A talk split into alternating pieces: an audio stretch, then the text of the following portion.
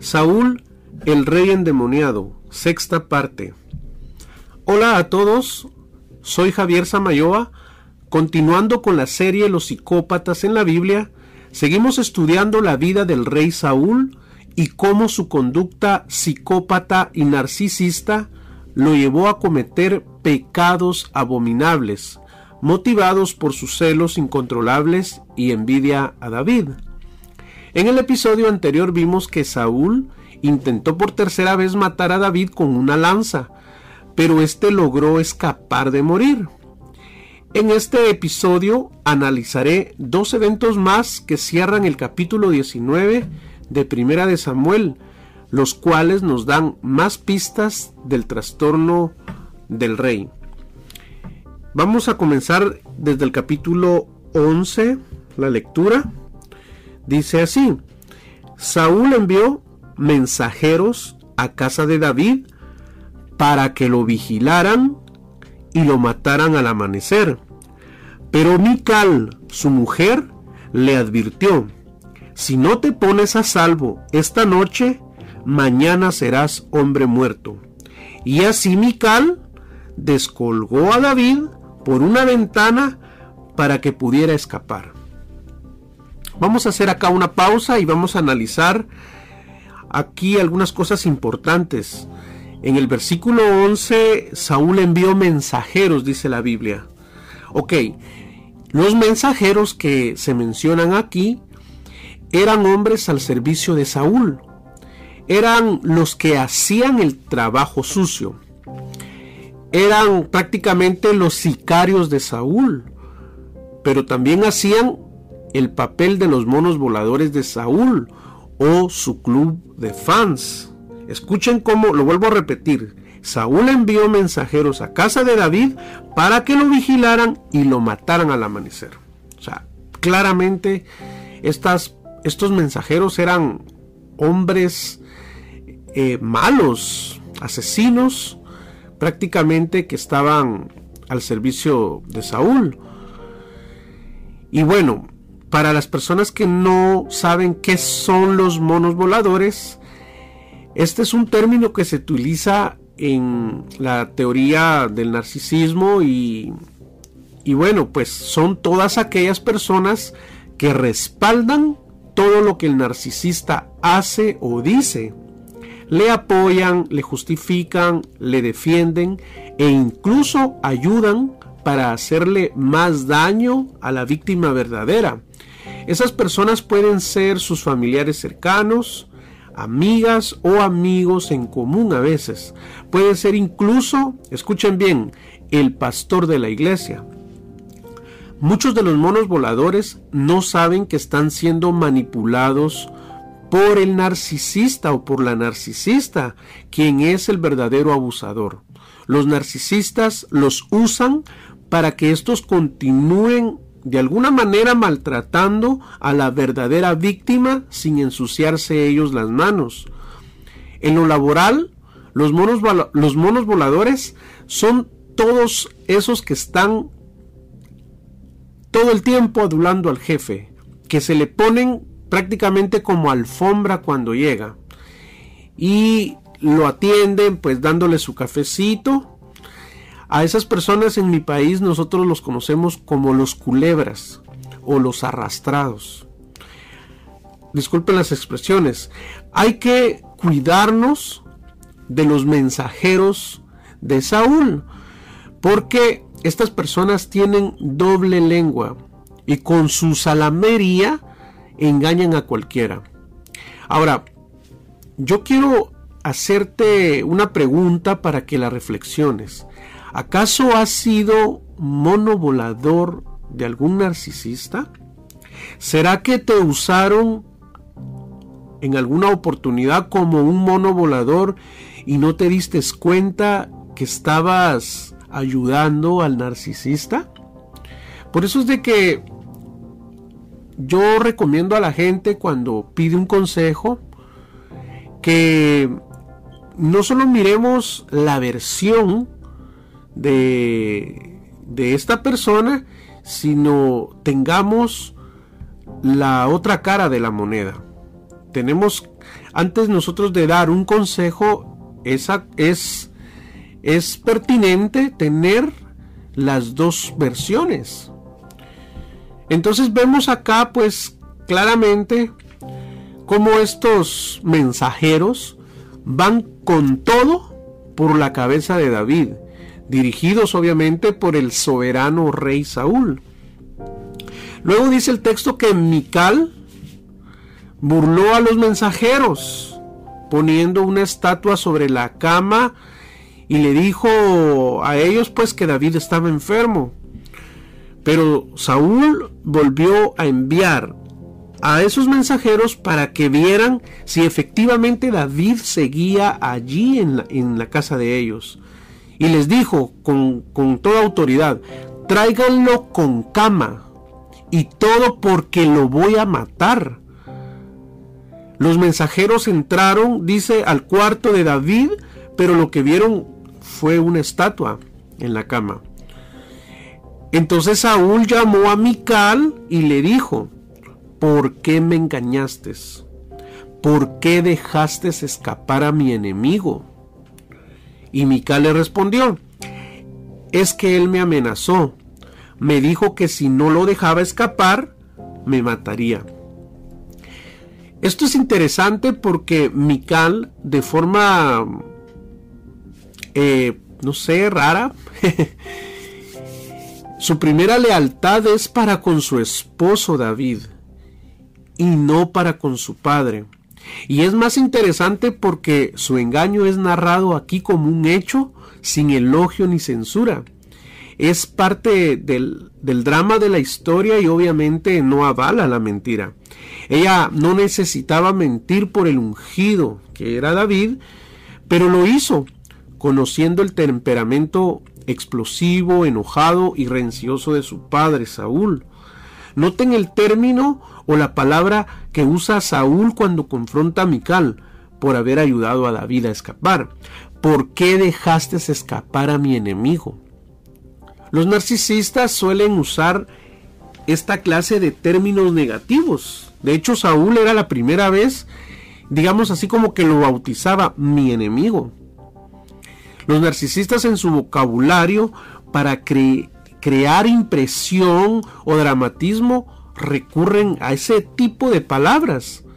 Es como una forma de llamar la atención, de crear culpa en la otra persona, porque al fin de cuentas el narcisista siempre es el ofendido o la narcisista. En mi libro Durmiendo con Jezabel justamente yo relato muchas conversaciones reales que sostuve con la narcisista y ahí comparto muchos de estos términos negativos que solía usar ella para hacerme sentir mal o crearme culpa falsa. Estas estrategias de usar palabras rimbombantes o estrafalarias tiene que ver con el hecho de saciar esa necesidad exagerada o insaciable de admiración. Estas frases cortas que les voy a compartir ahorita son algunas de las decenas que están escritas en el libro, conversaciones por WhatsApp que sostuve con la narcisista y que guardé en su momento. Esas frases eran como un espejo, las cuales ella usaba en mi contra como mecanismo de defensa, pero las mismas solo reflejan prácticamente sus defectos y carencias.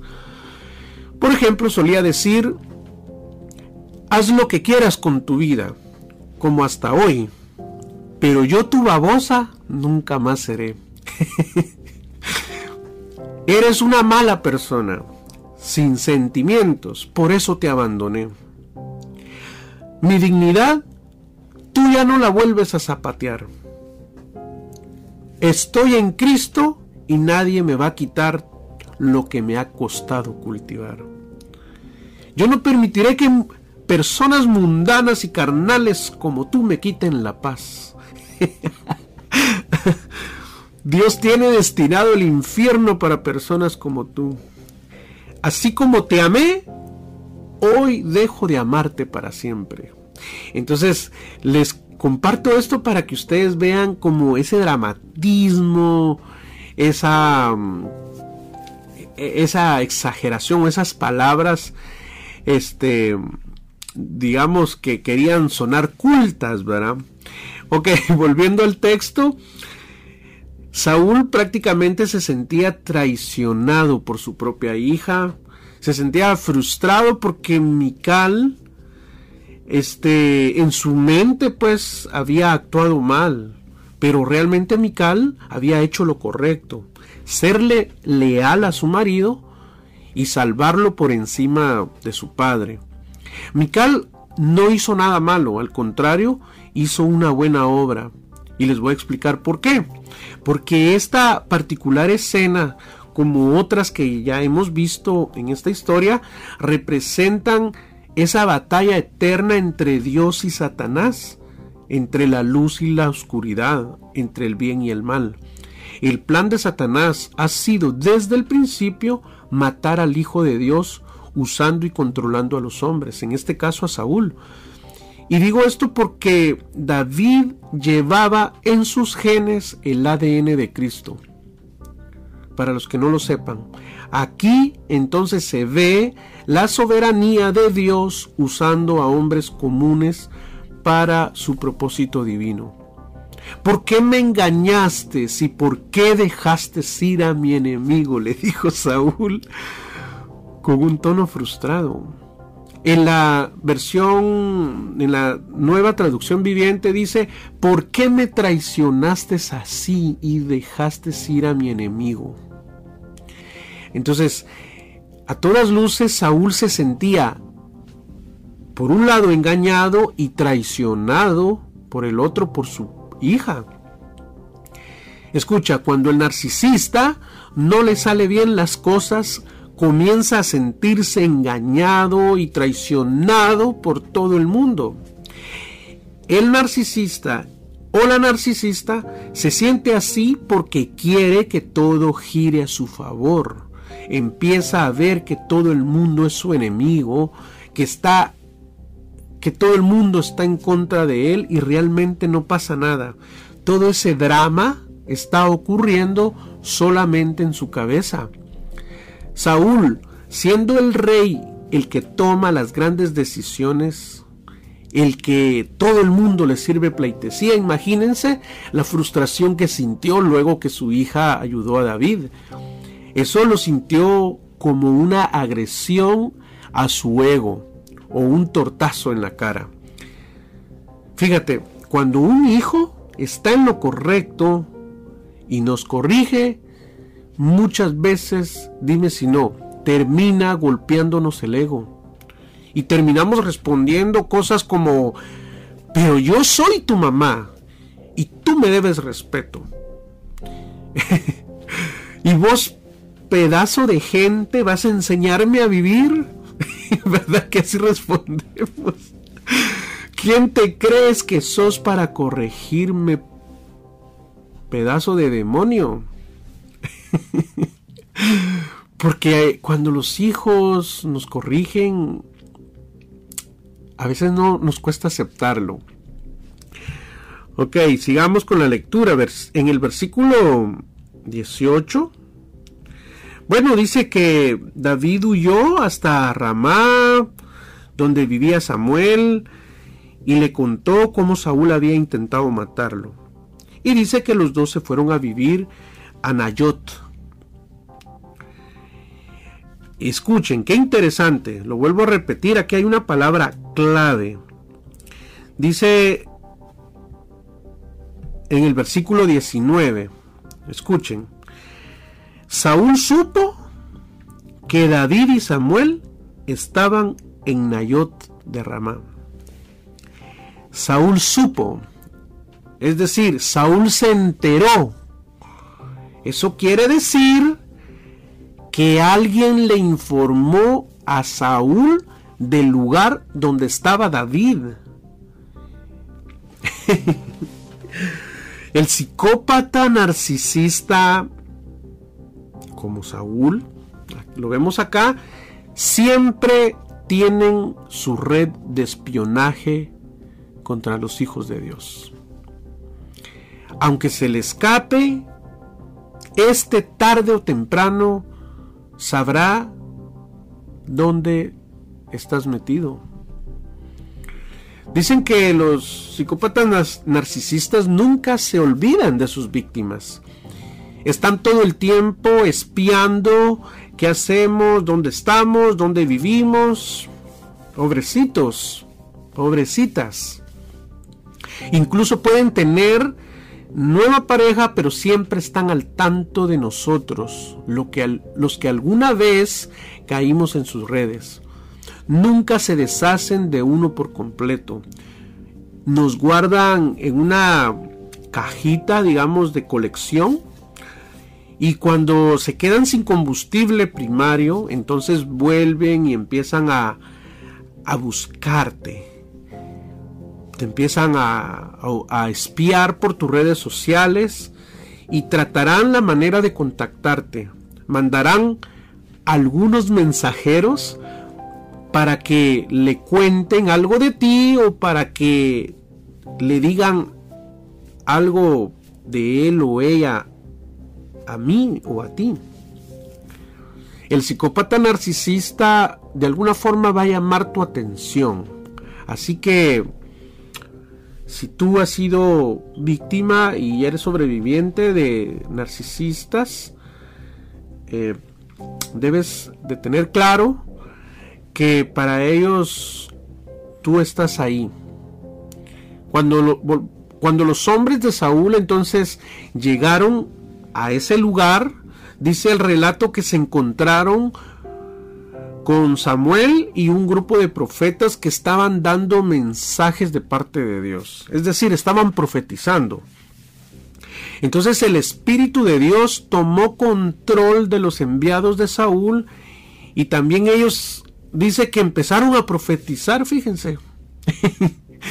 los hombres de Saúl, los mensajeros. Entonces dice que Saúl envió a un segundo grupo de hombres y también a ellos les pasó lo mismo. Saúl envió a un tercer grupo de hombres y también ellos se pusieron a profetizar, dice.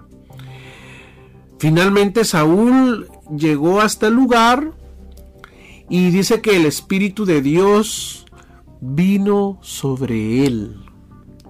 Y en todo el camino iban profetizando. Cuando llegó donde estaba Samuel, escuchen esta, esta escena, pongan atención, dice que se quitó toda la ropa y todo el día y toda la noche se la pasó dando mensajes de parte de Dios. Saúl profetizando, desnudo. ¿Acaso puede manifestarse el Espíritu Santo en la vida de alguien que no vive correctamente? Estas son preguntas bastante capciosas. Dice eh, la Biblia, se quitó la ropa. En contraste con los mensajeros, Saúl se comporta de una manera especialmente extraña, bizarra diría yo. Ha perdido todo control sobre sí mismo. Esta es la segunda vez que Saúl profetiza. Sin embargo, ojo, esto no quiere decir que Saúl era un profeta. Ahora, ¿es malo o es pecado estar desnudo? Por supuesto que no. Este cuadro creo yo que es más bien el reflejo del pecado y de su vergüenza. Desde luego, un comentarista bíblico ha dicho sobre este hecho. Se los voy a decir, se los voy a relatar. Saúl muestra su verdadero carácter.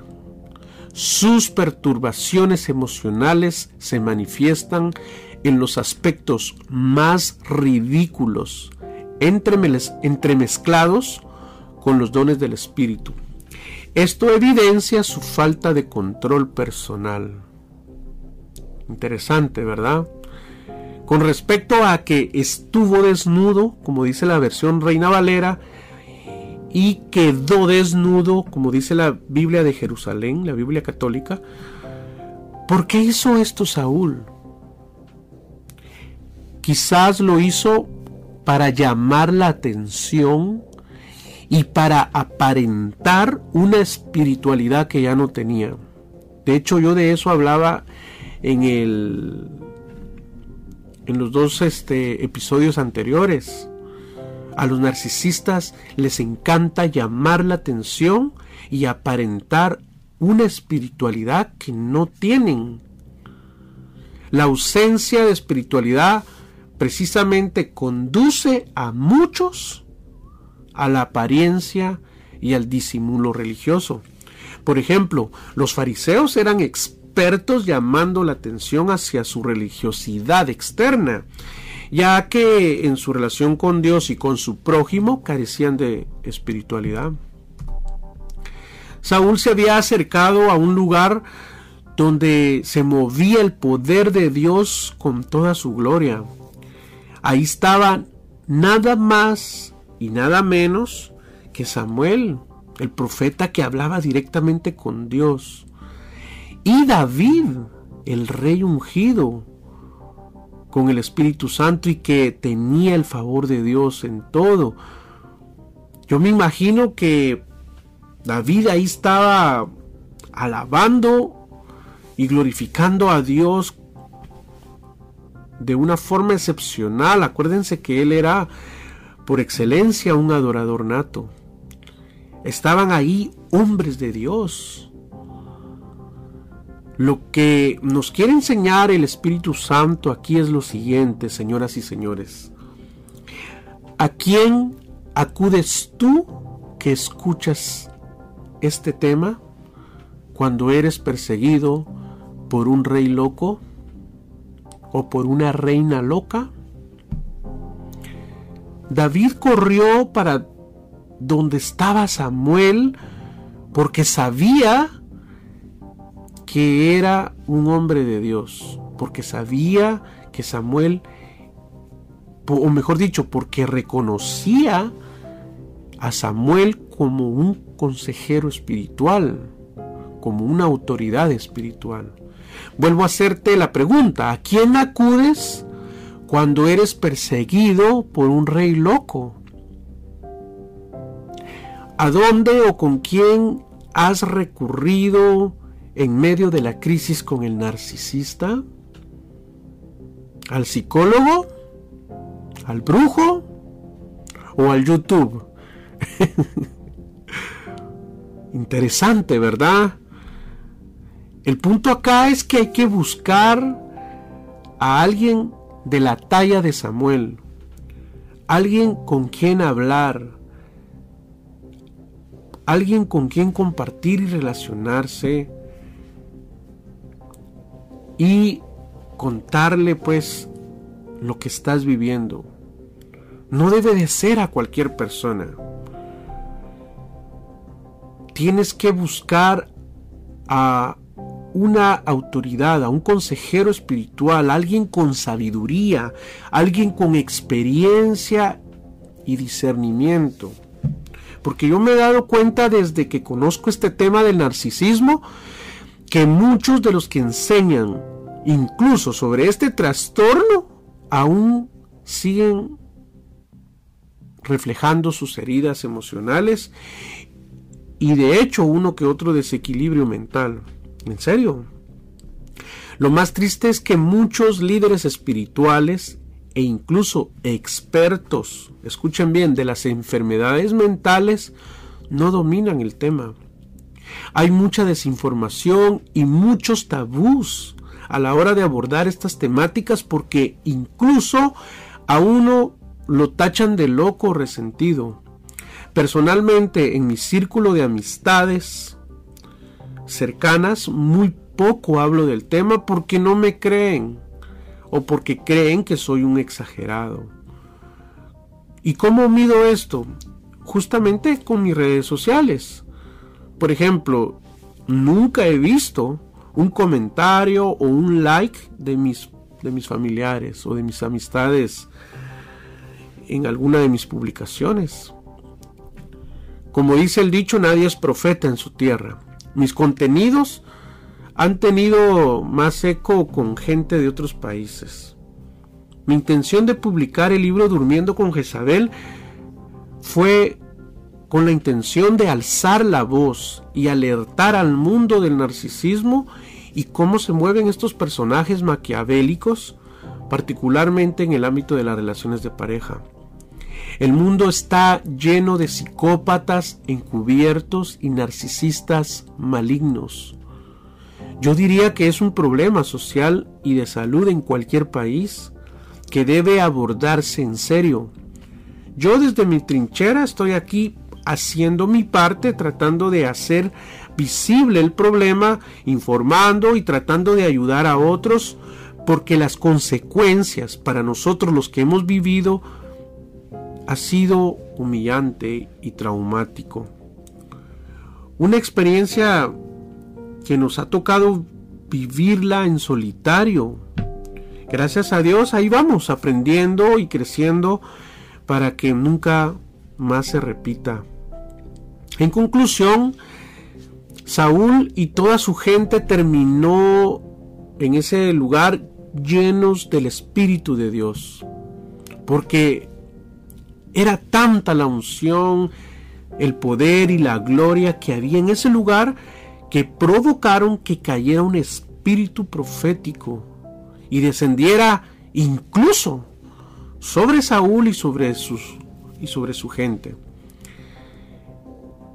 Hasta los malvados recibieron del Espíritu y del toque de Dios ese día, imagínense. Cuando la unción de Dios se manifiesta, puede suceder cualquier plan y cumplirse cualquier propósito de él. Dios no permitió que Saúl y su gente atraparan ese día David. O sea, Dios usó ese momento para salvar a David. Más bien fueron derrotados por la unción de Dios, si lo queremos ver así. Y esto nos da a entender que Dios puede usar a quien Él quiera y como Él quiera.